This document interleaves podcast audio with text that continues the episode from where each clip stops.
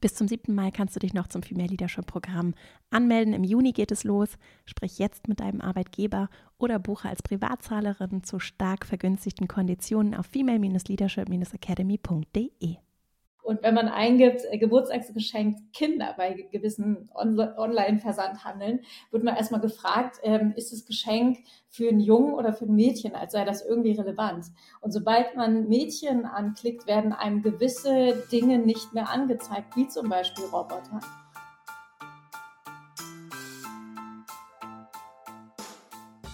Herzlich willkommen zum Female Leadership Podcast. Mein Name ist Vera Strauch und ich bin Host hier im Podcast, in dem es darum geht, dass du deinen ganz eigenen Stil im Job und Leben findest und deinen Weg mutig und selbstbewusst gehst.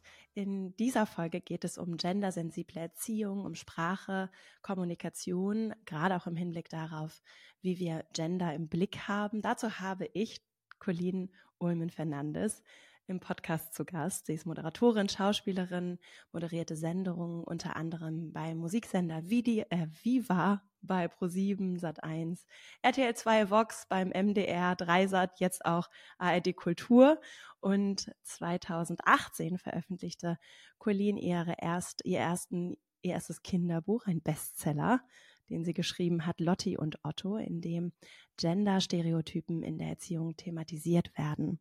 Zum gleichen Thema erschien außerdem ihre ZDF-Neo-Doku-Sendung No More Boys and Girls. 2019 folgte dann die zweiteilige ZDF-Neo-Dokumentation Generation Helikoptereltern. Die Themen Erziehung und Familie ebenso wie Gleichstellung und Gendergerechtigkeit spielen in ihrer Arbeit immer wieder eine große Rolle. Und in unserem Gespräch heute beschäftigen wir uns mit der Frage, wie wir mit Kindern, aber auch untereinander einen gendersensiblen, guten Umgang in Kommunikation möglich machen, wie das vielleicht auch mit Leichtigkeit funktionieren kann, welches Potenzial freigesetzt wird, wenn wir uns von Stereotypen auch in Kommunikation lösen. Ganz viel Freude mit diesem Interview und dann legen wir gleich mal los.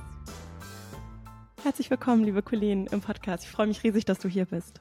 Vielen Dank und gerne. Seit ich dich in dieser Doku 2019 beziehungsweise diese Doku gesehen habe, ja. No More Boys and Girls, ähm, ich habe die schon ganz, ganz häufig weiterempfohlen und seitdem äh, äh, kommt die mir immer wieder in den Sinn. Ihr habt euch da ja vor allem auch Grundschul- Kinder waren es, glaube ich, ähm, ja. angeguckt oder die begleitet, das war es vielmehr. Ne? Wie, wie ja. bist du dazu gekommen, zu diesem Projekt? Wie ist das entstanden? Ähm, ich habe vorher an dem Buch Lotti und Otto geschrieben, was gar nicht so einfach war, weil ähm, ich sag mal so, als ich das Thema Gender vorgeschlagen habe, beziehungsweise als der Verlag nur das Thema Gender hörte, ähm, haben die nicht unbedingt Luftsprünge vor Freude gemacht, sondern erstmal gesagt, ähm, ja, okay, muss das sein? Mhm. Und insofern freut es mich natürlich, ähm, dass wir am Ende mit Lotti und Otto einen Bestseller hatten, dass wir mittlerweile am, ich muss mal kurz durchzählen, fünften Teil von Lotti und Otto arbeiten. Also das mhm. Ganze war eben wesentlich erfolgreicher, als der Verlag dachte. Das Buch wird mittlerweile auch in andere Länder verkauft, was mir eben zeigt, dass es nicht nur der Name ist, der verkauft. Ich glaube, das geht jetzt auch nach Gott, ich weiß gar nicht, in irgendwelche asiatischen Länder, wo man mich gar nicht kennt. Ähm, und das zeigt mir aber eben auch, dass das Thema höchst aktuell ist, unter anderem auch durch das Thema Gender Marketing, das eben diese Stereotypenbilder weiter manifestiert.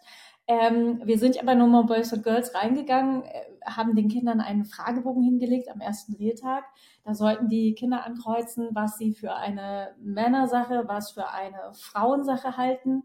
Und ich meine, das Ergebnis war, dass die Kinder zu 100 Prozent angekreuzt haben, dass Geld verdienen Männersache sei und sich um Kinder kümmern Frauensache. Und das ist nur ein Beispiel von vielen, die eben zeigen, dass wir gerade einen massiven Backlash erleben, was die jüngere Generation angeht.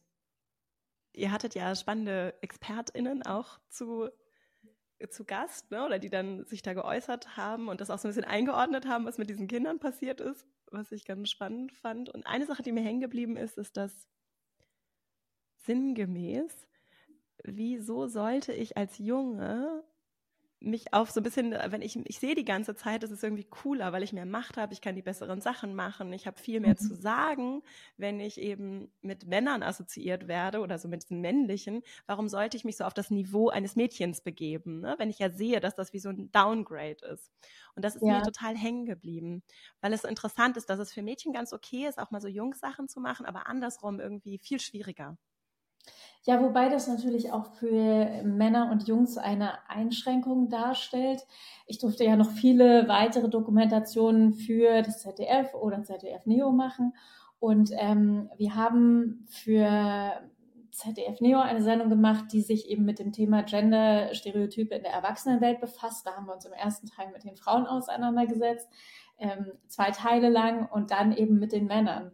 Und ähm, da hatte ich einen Experten in der Sendung, der viele Männer betreut, die eben mit Depressionen zu ihm kommen, weil viele Männer nicht gelernt haben, ihre Emotionen zu äußern. Es ist auch so, dass Männer nicht so schnell zum Arzt gehen, wenn sie irgendwelche Wehwehchen haben, weil Schwächen eben als unmännlich gelten. Und äh, das führt eben zu, ich will mich da jetzt medizinisch nicht so weit aus dem Fenster lehnen, aber das hat eben medizinische Auswirkungen, dass Männer sich nicht trauen, zum Arzt zu gehen, wenn etwas mit ihnen ist. Männer sterben früher, Männer ähm, begehen häufiger, wesentlich häufiger Suizid als Frauen.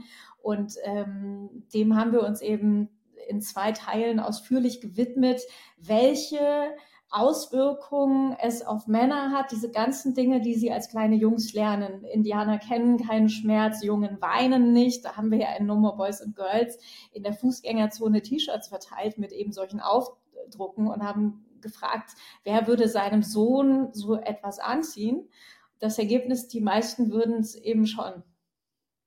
Gab es noch andere Sachen, die du, du hast ja selbst auch Kinder, ne? die du für dich so vielleicht auch im Umgang damit, im Umgang mit den eigenen Kindern, aber Kinder sind ja auch kein Privateigentum, also auch so mit anderen Kindern. Ich denke, das immer so, die alle Kinder, die uns so begegnen, egal aus welcher Rolle heraus, die prägen oder beeinflussen wir ja auch durch diese Interaktion. Ne? So das ganze Leben besteht ja aus so jede Menge kleinen Interaktionen und einzelne sind vielleicht nochmal eindrucksvoller als andere.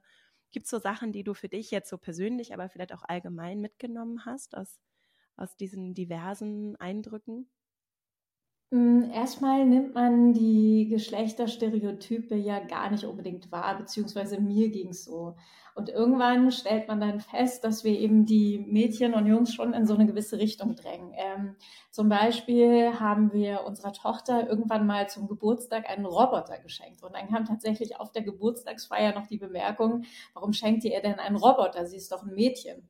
Und es ist ja nicht so, dass Mädchen per se sich nicht für Roboter interessieren, aber durch das Thema Gender Marketing werden eben Produkte gezielt an Jungs oder an Mädchen vermarktet. Also wir vergessen manchmal, dass das Kind auf den Geburtstag eingeladen ist und es fällt uns sehr kurzfristig ein und wir müssen dann ganz schnell noch online was bestellen. Und wenn man eingibt, äh, Geburtstagsgeschenk Kinder bei gewissen On Online-Versandhandeln, wird man erstmal gefragt, ähm, ist das Geschenk für einen Jungen oder für ein Mädchen, als sei das irgendwie relevant. Und sobald man Mädchen anklickt, werden einem gewisse Dinge nicht mehr angezeigt, wie zum Beispiel Roboter. Und wir haben also unserer Tochter trotzdem einen Roboter geschenkt und die hat ihn damals mit in den Kindergarten genommen. Und dann kamen die ganzen Mädchen alle an und haben gesagt, boah, das ist ja toll, was der alles kann. Ich will auch so einen Roboter. Und ähm, das war so einer von vielen Momenten, wo mir klar geworden ist, es gibt eigentlich gar keinen Grund dafür, dass man Mädchen so etwas weniger schenkt. Also Mädchen bekommen weniger technisches Spielzeug geschenkt. Dadurch wachsen sie eben weniger selbstverständlich mit einem technischen Verständnis auf oder zum Beispiel Bauklötze werden Jungs auch eher geschenkt als Mädchen. Ähm, und das sind natürlich Dinge im Falle von Bauklötzen, die das ähm, räumliche Vorstellungsvermögen schulen. Da gibt es Studien, die gezeigt haben, dass Mädchen schlechter sind darin als Jungs, was nicht daran liegt, dass sie blöder sind, sondern dass das einfach weniger trainiert wird, weil eben wenn man Mädchen eingibt, eher Plüschtiere und Puppen vorgeschlagen werden als Bauklötze und technisches Spielzeug. Insofern hat es auch direkte Konsequenzen auf die Gehirne unserer Töchter und da ähm, möchte ich zumindest die Eltern dafür sensibilisieren, dass man sich dieser Dinge bewusst ist. Und andersrum ja auch. Ne? Also ich beobachte das zum Beispiel bei mir auch so, dass äh, das Thema Care-Arbeit, ne? Äh, dass das schon echt, also und ich bin schon so sensibilisiert, aber das wirklich so, so, ein, so ein offenes Visier dafür zu haben oder das so wahrzunehmen, dass ähm, mein Sohn jetzt in dem Fall auch natürlich auch, äh, auch Puppen in den Arm nimmt. Und die, der findet Bagger zwar richtig toll, aber der nimmt die eben auch in den Arm und möchte sich um die kümmern. Ne? Und wenn dann niemand darauf reagiert, sondern immer eher sagt, oh ja, der Bagger und hier ist noch mal ein Buch über große Fahrzeuge, dann ist das, das macht natürlich auch was, ne? Das, äh, das sensibel auch bei Jungen darauf zu reagieren, dass denen im Zweifelsfall eben auch nicht mitgegeben wird, du kannst dich kümmern und es ist Ne, du kannst auch einen Puppenwagen haben und du kannst die Puppe da auch reinlegen. Und es ist schön, sich um andere Menschen zu sorgen. Und das ist nicht was, was nur irgendwie Mädchen und Frauen. Ja, absolut. Also ähm, dazu gibt es auch eine spannende Studie. Es gibt ja leider immer noch viele Kindergärten, die ähm, Jungsbereiche und Mädchenbereiche haben. Und Echt? in dieser Studie, ja, ganz viel. Und da gibt es zum Glück Leute, die daran arbeiten. Und, und man hat das eben in, in einer Studie beobachtet und hat die ähm, Bereiche zusammengelegt. Und alleine dadurch, dass es eben keinen Mädchen- und keinen Jungenbereich mehr gab, sondern einen zusammengelegten Bereich, ähm, haben die Jungs eben häufiger zu Puppen gegriffen und die Mädchen häufiger zu all den Dingen, die vorher in der Jungsabteilung zu finden waren. Ähm, und das führt eben dazu im Psychologensprech, ähm, dass sich die sozial-emotionalen Kompetenzen der Jungs verbessert haben, weil sie eben mit Puppen spielten, weil sie dadurch all das, was mit dem Puppenspiel verbunden ist, mit dem Kinderwagen herumfahren, die Babypuppe füttern mit einer Flasche, ähm, weil sie sich weil sie dadurch das sich kümmern trainiert haben. Und das sind eben auch für Männer und Jungs wichtige Kompetenzen. Und da finde ich so schade, dass wir ähm, aktuell in einer so stereotypen Welt aufwachsen. Und deswegen war es mir auch wichtig, bei dieser Thematik, deswegen habe ich das Buch Lotti und Otto genannt, weil ich mich nicht nur auf die Mädchen fokussieren wollte, sondern eben auch auf die Jungs. Und in meinem Buch ist es so, dass ähm, Lotti Monsterjägerin ist und Otto hat Angst vor Monstern. Und ich wollte eben zeigen, dass Männer und Jungs nicht immer nur stark und mutig sein müssen, sondern dass es auch voll okay ist, dass Otto vielleicht ein bisschen ängstlicher ist. Und so wollte ich eben mit den klassischen ähm, Stereotypen in Kinderbüchern brechen, weil mir eben aufgefallen ist, und auch dazu gibt es Studien, dass die Kinderwelt, also Filme, Serien, Bücher etc., weit stereotyper ist als die Realität und dagegen wollte ich eben anarbeiten. Und ich finde es wirklich auch schwer, Kinderbücher zu finden, die schon früh auch sich zum Beispiel allein schon mit Emotionen beschäftigen. Das ist, also vielleicht gucke ich auch einfach nur nicht richtig, aber so richtig Erzählbücher, in denen nicht nur gezeigt wird, das ist ein Baum und das ist ein Auto und irgendwie irgendwas erklärt wird und welche Farbe hat das jetzt, sondern richtig ins Geschichtenerzählen zu kommen, das aber auch ins, ins Fühlen hineingeht. Also gerade wenn es darum geht, auch Jungen an dieses Thema heranzuführen, weil ich das schon beobachte und das finde ich ganz spannend. Ich beobachte schon so bei meinem Kind jetzt zum Beispiel durchaus mal so diesen Hang zu Baggern und Baumaschinen und versucht dann noch aktiv was dagegen zu tun und habe jetzt so gedacht, also ein Punkt, auf den ich Wert lege, ist eben, was für Medien konsumieren wir und das sind bei uns eben vor allem Bücher. Und da ist es gar nicht so leicht, finde ich, Bücher zu finden, in denen es um Gefühle geht, in denen es eben nicht um Genderrollen, hier der Prinzessin Geburtstag, da der Ritterjunge, der sich verkleidet, geht. Gibt es da noch andere, also erstmal hast du noch andere so Bücher, an denen du dich vielleicht auch orientierst, auch so vielleicht als das ist ganz interessant, weil das ein Aspekt ist, auf den ich bisher noch nie so geachtet habe. Also ich hatte vor allem immer die stereotypen Rollen im Blick und da hat es mich zum Beispiel genervt, dass in den ganzen gute Nacht-Geschichten meiner Tochter immer die, der Papa kommt von der Arbeit nach Hause, die Mama ja, genau. ins Bett und so. Da habe ich gedacht, das, das kann es doch nicht gewesen sein. Ähm, aber was das Thema Emotionen angeht, müsste ich tatsächlich mal darauf achten. Also wir sind ja jetzt auch so ein bisschen raus aus dem äh, Kinderbuchalter. Meine Tochter ist jetzt elf und okay. fängt so langsam an, sich eher so für Teenie-Sachen zu interessieren. Ähm, dadurch, also was so klassische Kinderbücher angeht, für Jüngere, das weiß ich gar nicht, wie es da so ist. Aber das finde ich tatsächlich äh, einen ganz spannenden Aspekt. Ja, weil das Fühlen, das Fühlen zu lernen, ja, so ein, oder einen Zugang zu sich selbst über die eigenen Gefühle vor allem auch aufzubauen, glaube ich, eine ganz wichtige Kompetenz ist, um ein einfühlsamer Mensch zu sein in dieser Welt. So. Und das ist eben was, wo ich schon beobachte, dass es Mädchen, wobei ich weiß auch nicht, wie ich diese Kompetenz gelernt habe. So, ich habe das, ich glaube, das weiß nicht, ob das so bewusst irgendwer gemacht hat. Ich glaube, dass die Voraussetzungen für Mädchen erstmal bessere sind. Dann ähm, alleine auch ein größeres Spektrum, wie du schon sagst, ne, an Gefühlen überhaupt ausdrücken zu dürfen, zeigen zu dürfen, was schon mal hilft, um einen Zugang dazu zu finden.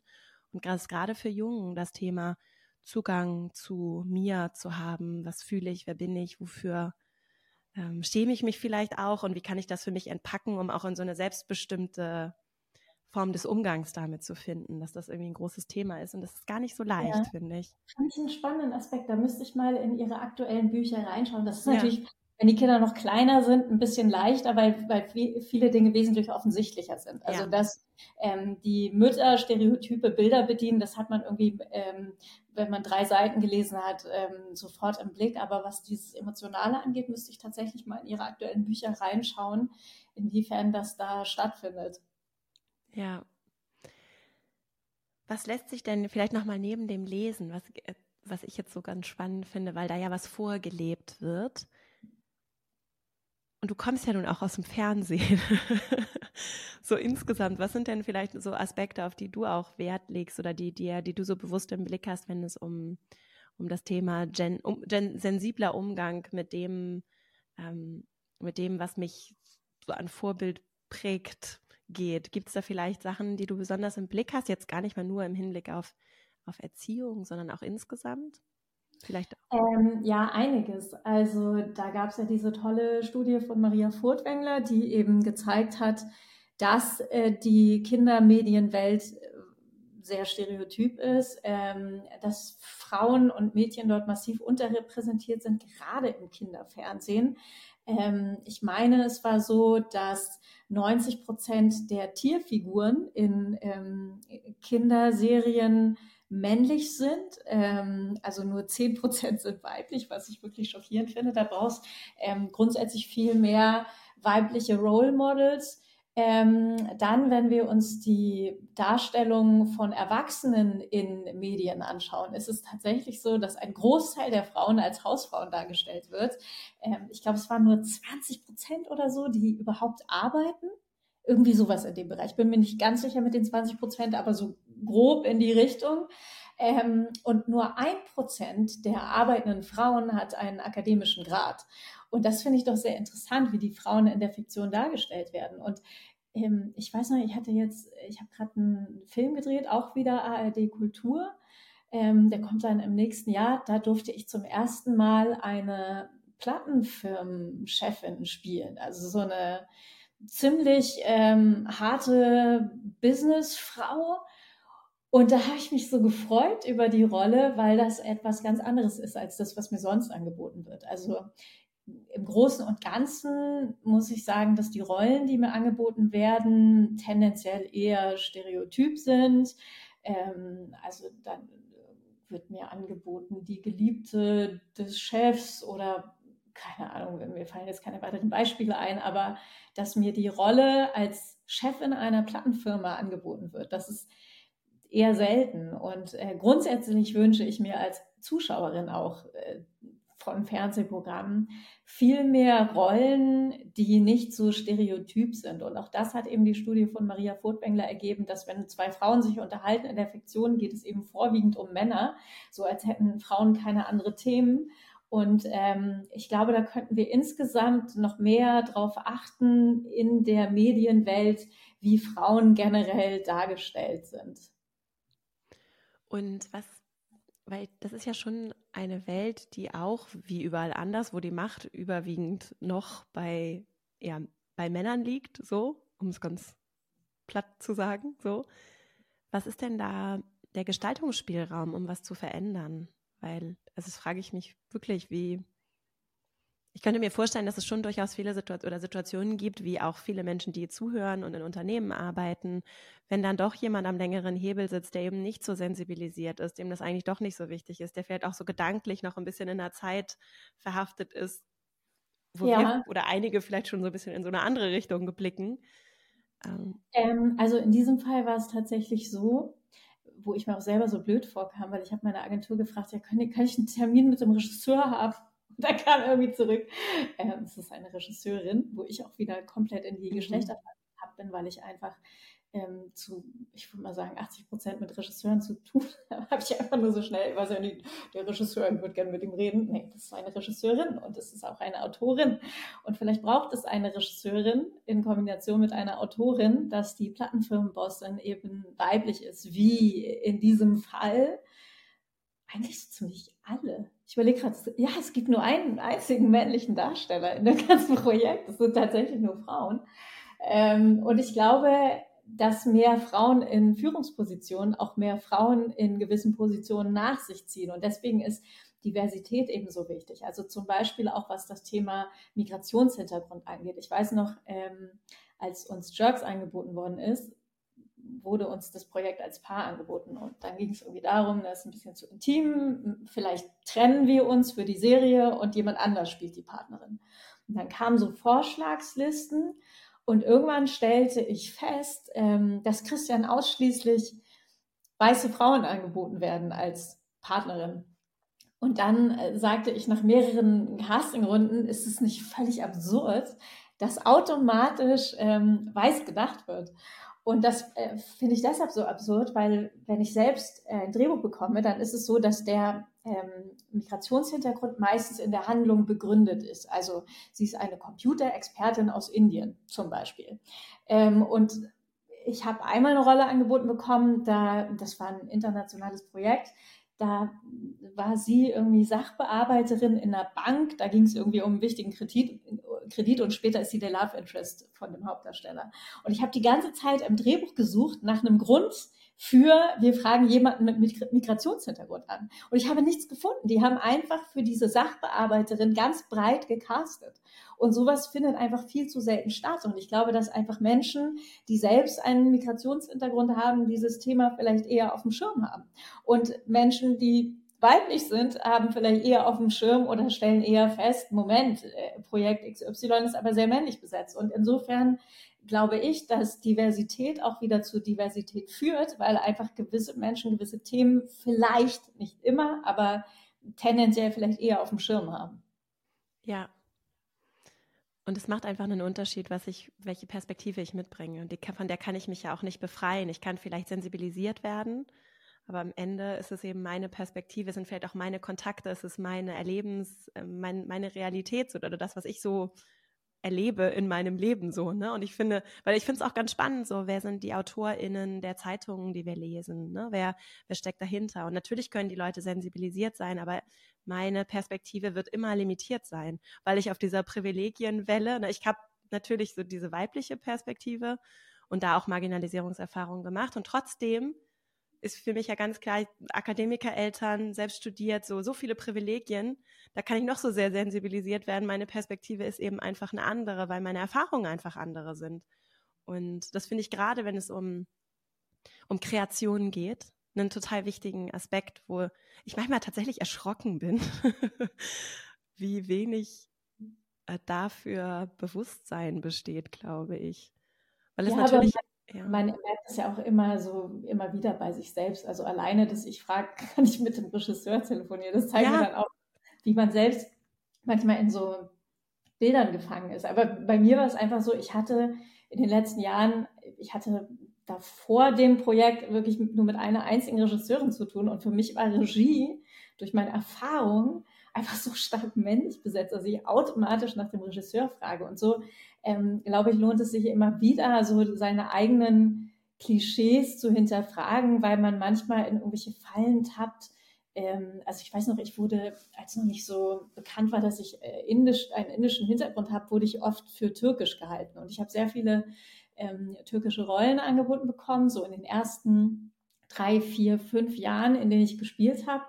Und ähm, das waren extrem klischeebeladene Rollen. Und ähm, da haben auch einige Kollegen, die, die tatsächlich einen türkischen Background gesagt, äh, äh, wir haben keinen Bock mehr, immer die Dönerverkäufer und, und Drogendealer zu spielen. Habt ihr nicht mal andere Ideen für uns? Und ähm, ich finde es eigentlich gut, dass wir mittlerweile in so sensiblen Zeiten leben, auch wenn es jetzt gerade eine massive Gegenbewegung gibt und es ganz viele Leute gibt, die sagen, oh, ihr nervt mit dem Bogen und, und so weiter.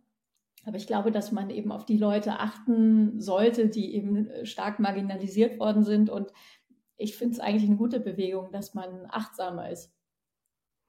Ja, und auch viel interessanter. Also ich kann es ja so für mich sehen. Ich, ich merke das eben mittlerweile auch und ich denke so, ich will mir nicht ich will mir, früher habe ich mir vielleicht noch irgendwie so einen Actionfilm angeguckt, wo da irgendwie nur so weiße Männer irgendwas zerlegen und dann ist da eine Frau ohne Vornamen und das Einzige, was sie tut, ist irgendwie zwei Sätze zu sagen über einen Mann.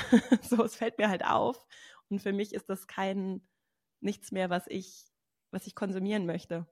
Und also ähm, ich habe mich ja gerade für die Sendung Lautstark gleichberechtigt, die ich fürs ZDF moderieren durfte, ganz stark ähm, also wir, gehen in der Sendung chronologisch vor. Wir fangen in den 50er Jahren an und beleuchten eben das Frauenbild in den 50ern, 60ern und so weiter. Ähm, findet man auch noch in der ZDF-Mediathek für alle, die es interessiert. Und wenn man sich so alte Filmausschnitte anguckt oder alte Werbefilme, ist man teilweise echt schockiert darüber, was für ein Frauenbild ähm, gezeichnet wurde. Also zum Beispiel diese berühmte Werbung für, oh Gott, ich will die Marke lieber nicht nennen, aber da heißt es, eine Frau hat zwei Lebensfragen, was soll ich anziehen und was soll ich kochen?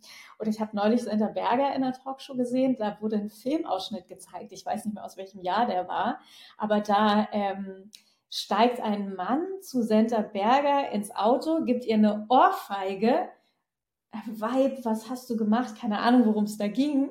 Und danach umarmt sie ihn. Also er hatte gerade einen geknallt und sie umarmt ihn danach und sagt, du hast mich gerettet, mein Held. Und so eine Szene würde man heute gar nicht mehr so darstellen. Und vielleicht gibt es heutzutage Szenen, die hoffentlich in 20 Jahren unsere Kinder gucken werden und sagen werden, oh Gott, was haben die denn damals gemacht? So würden wir ja Frauen heute gar nicht mehr darstellen. Also ich hoffe eher auf eine Weiterentwicklung und nicht auf einen Backlash. Und deswegen ist mir dieses Thema so wichtig. Und die Zeichen stehen ja eigentlich auch ganz gut. Also es tut sich ja auf jeden Fall was und es bewegt sich. Was? Ja, wobei diese, dieses, es tut sich was auch leider eine massive Gegenbewegung nach sich zieht ähm, von Menschen, die eben sagen, boah, früher war alles unkomplizierter. Und da muss man ja sagen, natürlich ist es unkomplizierter. Mhm. Wenn einfach die Frau ganz klar für alles, was mit dem Herd und den Kindern etc. zu tun hat, zuständig ist, natürlich ist das auch unkomplizierter, weil man eben nicht verhandeln muss. Ähm, und natürlich, ich weiß noch, ähm, als unser Kind relativ frisch auf der Welt war, da war sie, glaube ich, drei oder vier. Ähm, da gab es mal so eine Situation, da haben wir beide gleichzeitig Drehbücher bekommen für exakt den gleichen Zeitraum. Und dann muss man natürlich verhandeln. Ne? Wer dreht jetzt den Film und wer nicht? Und natürlich ist das anstrengender, als wenn man einfach sagt, so, du bleibst zu Hause und ich gehe arbeiten. Ähm, und ja, da haben natürlich viele keinen Bock auf diese Diskussionen und finden das alles komplizierter, was es ja auch tatsächlich ist. Und ähm, reagieren eben mit Gegenwehr darauf.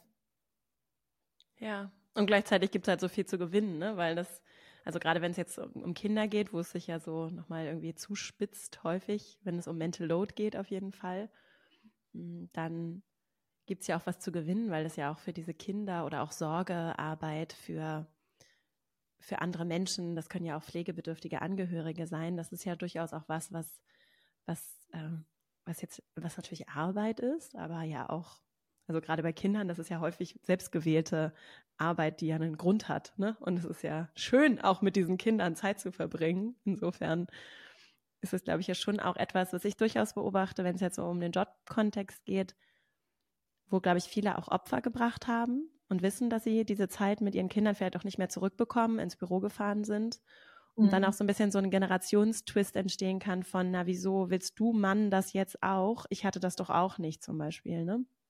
Ja. Also schon so äh, ganz interessante Dynamiken am ja, das sind. In der, in der Väter-Sendung raus, die wir gemacht haben. Ähm, da haben wir eben auch verschiedene Väter begleitet und da sagte einer, dass er eben bei seinem Chef gefragt hat nach Zeit zu Hause, nachdem das Kind geboren wurde und äh, da reagieren eben viele leider männliche Vorgesetzte, also ich kenne die Geschichten tatsächlich ausschließlich von männlichen Vorgesetzten, äh, mit absolutem Unverständnis auf diese Anfrage. Ja. Du drehst ja gerade an einem neuen Projekt, Aufstieg ja. und Fall von Viva. Und ja. ich zum Beispiel kenne dich auch von Viva. Insofern wahrscheinlich auch viele andere, die hier zuhören hören, kennen Viva auch. Äh, das ist eine dreiteilige Doku äh, von ARD Kultur, richtig? Genau. ja. Und äh, läuft das gerade, drehst du gerade oder das erscheint irgendwann im Dezember jetzt mit Podcast tatsächlich auch erscheinen, weil wir jetzt gerade ja. schon aufzeichnen, aber im Dezember die Folge erscheint. Magst du dazu ein bisschen was erzählen? Ja, total gerne. Ähm, wir sind noch nicht fertig. Es gibt äh, jetzt in ungefähr anderthalb Wochen noch eine Moderationsaufzeichnung. Das ist dann die letzte. Ähm, ja, das war ein super spannendes Projekt.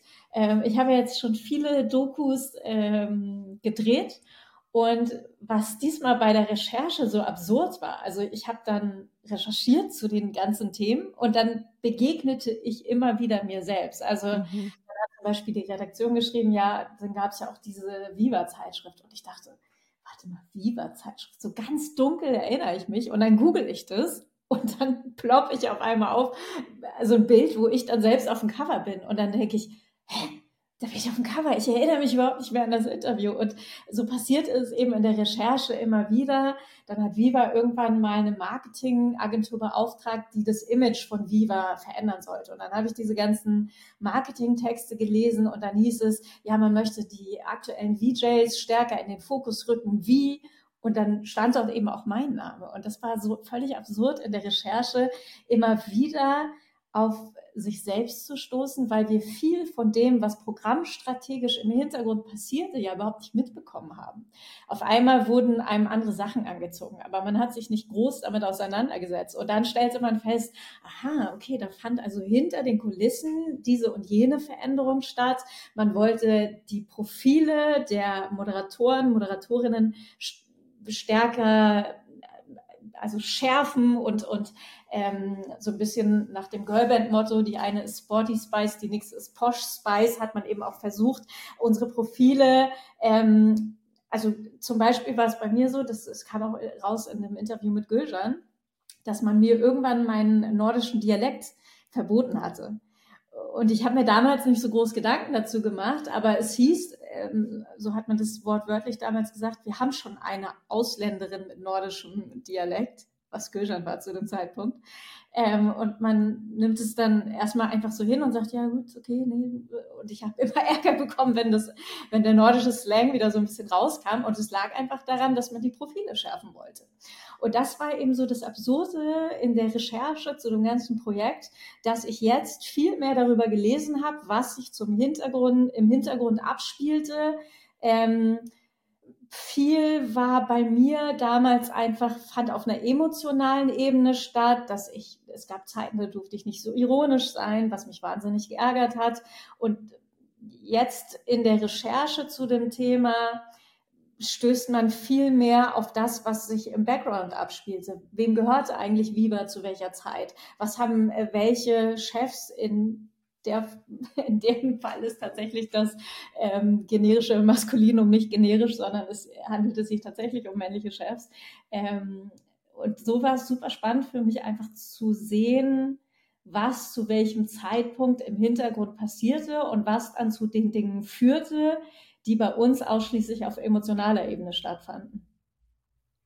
Und auch bestimmt spannend, oder? Weil du ja heute ich würde jetzt mal zum Beispiel das Thema so Genderbewusstwerdung oder ich, ich finde, das ist so, ja, wie so schon so ein Bewusstseinsprozess, durch den vielleicht auch du gegangen bist und dann heute so zurückzugucken auf, was ist da früher eigentlich passiert und äh, wie habe ich mich, also so würde ich auf mein Leben jetzt zurückgucken, so ich, wenn ich mir zum Beispiel alte Fotos von mir angucke, denke ich mir, krass, wie, wie du da stehst und dich gibst, so total interessant, würde ich heute nie wieder so machen, weil ich irgendwie ein anderer Mensch bin heute. Geht es dir auch so, dass du so ein bisschen.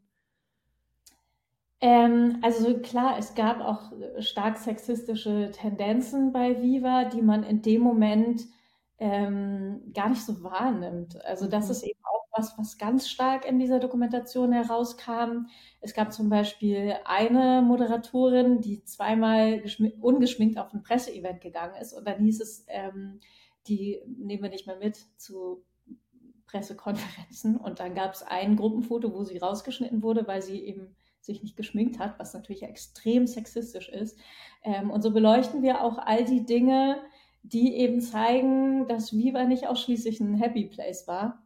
War es definitiv. Also es gibt würde ich sagen, schon vorwiegend positive Anekdoten, aber es gibt eben auch ähm, Negatives. Also insofern erfährt man auch vieles über das, was vielleicht nicht ganz so cool war beim Sender.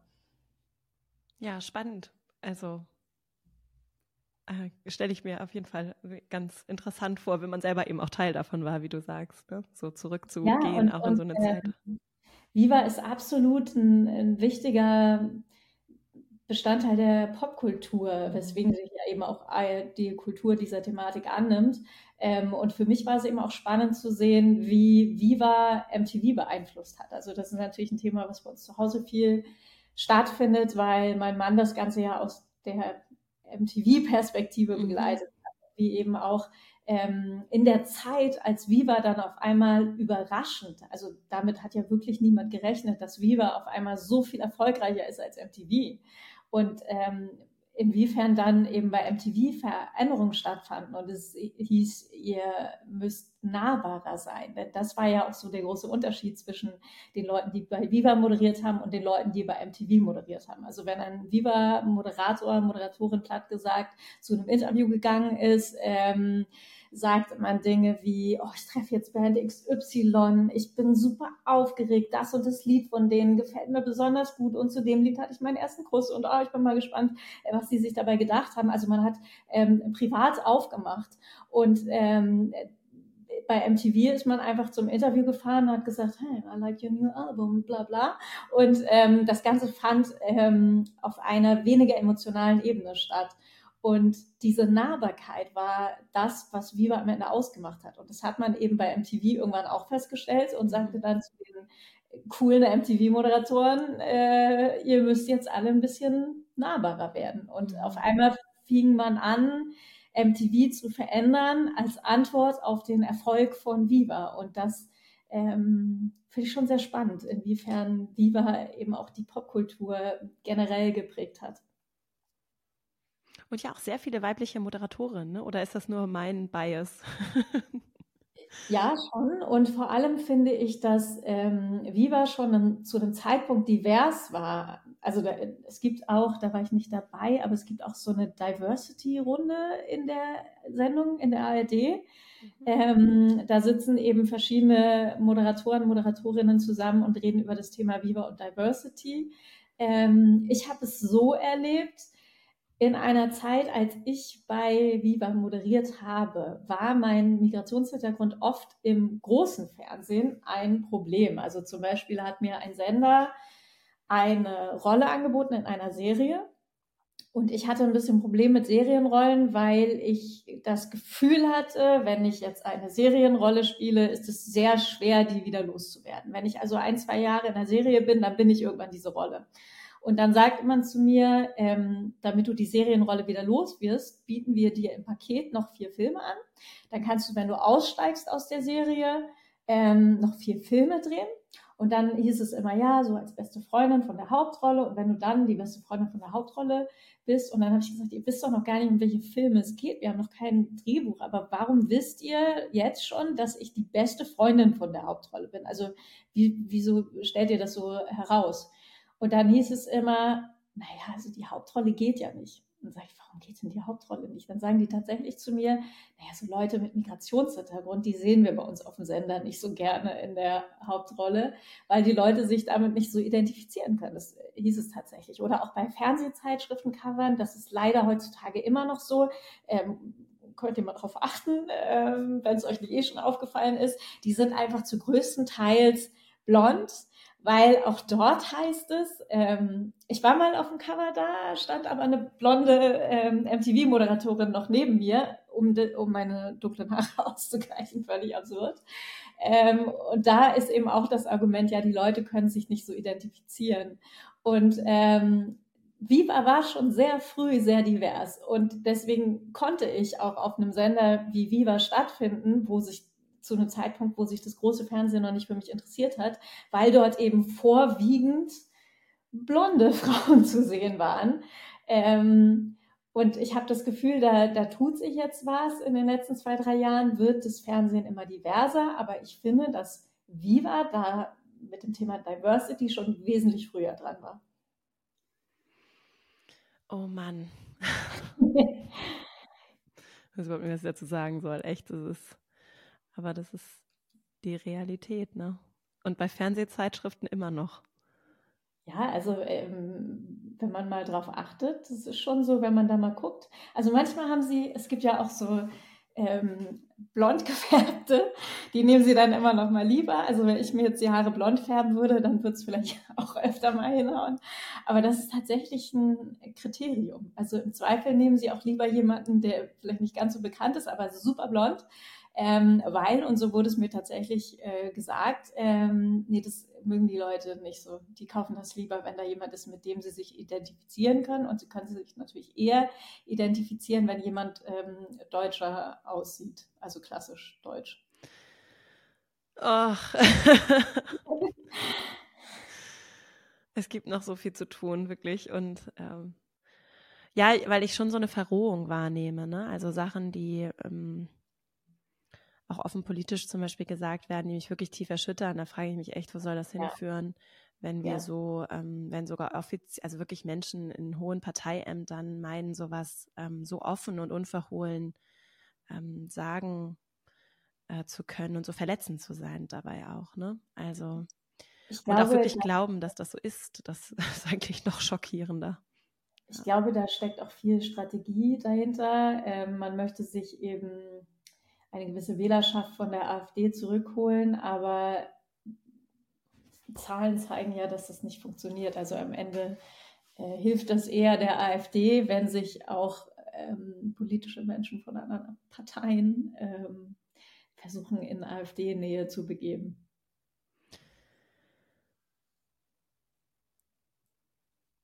Um da jetzt noch einen Twist zum Ende reinzubekommen, es ist immerhin äh, tut sich was in der Medienlandschaft. Es gibt schon auch progressive und auch erfolgreiche Formate, wie zum Beispiel dein, dein Kinderbuch, was ja auch ein Beispiel ist für ein, äh, etwas, was einen Impuls reingibt und zeigt, dass Dinge anders funktionieren können, ne? Gender-Dokus, die sehr erfolgreich funktionieren können, ähm, dass eben auch manchmal die Hypothesen, die diskriminierenden Hypothesen einfach verkehrt sind.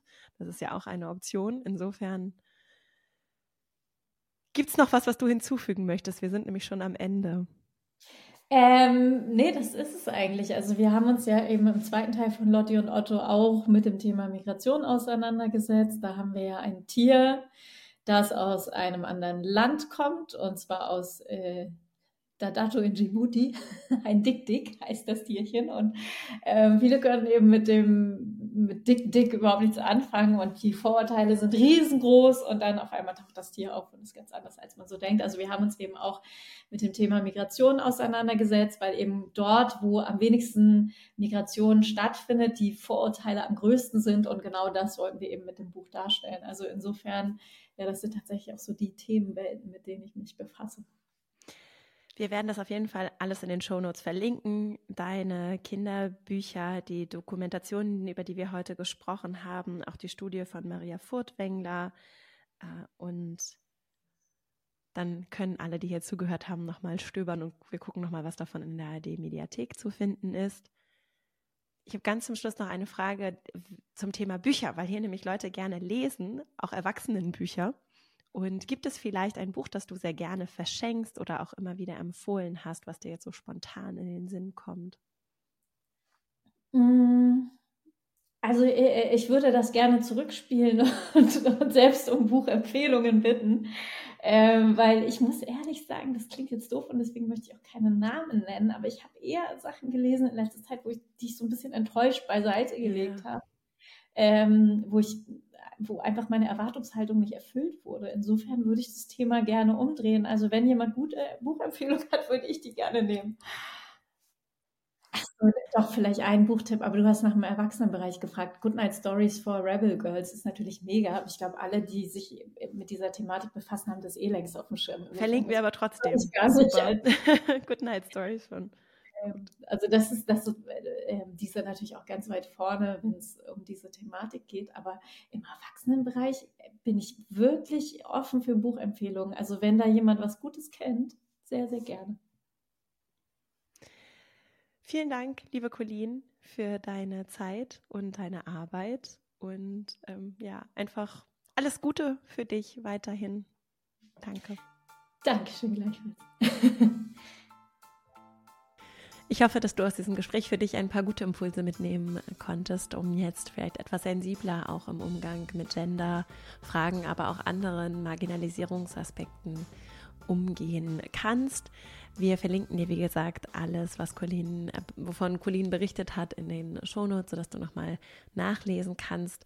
Und ich nehme vor allem auch nochmal mit für mich, was ich ohnehin schon tue, aber das nochmal sensibler auch für mich zu beobachten, welche Bücher lese ich, wer sind eigentlich AutorInnen oder die Medienschaffenden hinter dem, was ich da, äh, womit ich mich beschäftige und äh, wie kann ich gerade so in Film und Fernsehen dem vielleicht nochmal anders Aufmerksamkeit schenken, weil natürlich das, was wir, äh, was wir als HörerInnen, als LeserInnen, als diejenigen, die zuschauen, was wir uns wünschen und wir das vielleicht auch artikulieren und auch durch unser Nutzungsverhalten äh, zeigen, natürlich auch reflektiert, was da hinter den Kulissen möglich wird, worauf Wert gelegt wird. Und da passiert schon eine ganze Menge, aber da geht sicherlich noch viel, viel mehr. Insofern danke ich dir für deine Zeit hier heute, wünsche dir eine richtig schöne Woche und freue mich, wenn wir uns hier nächste Woche wieder hören im Podcast. Bis dahin und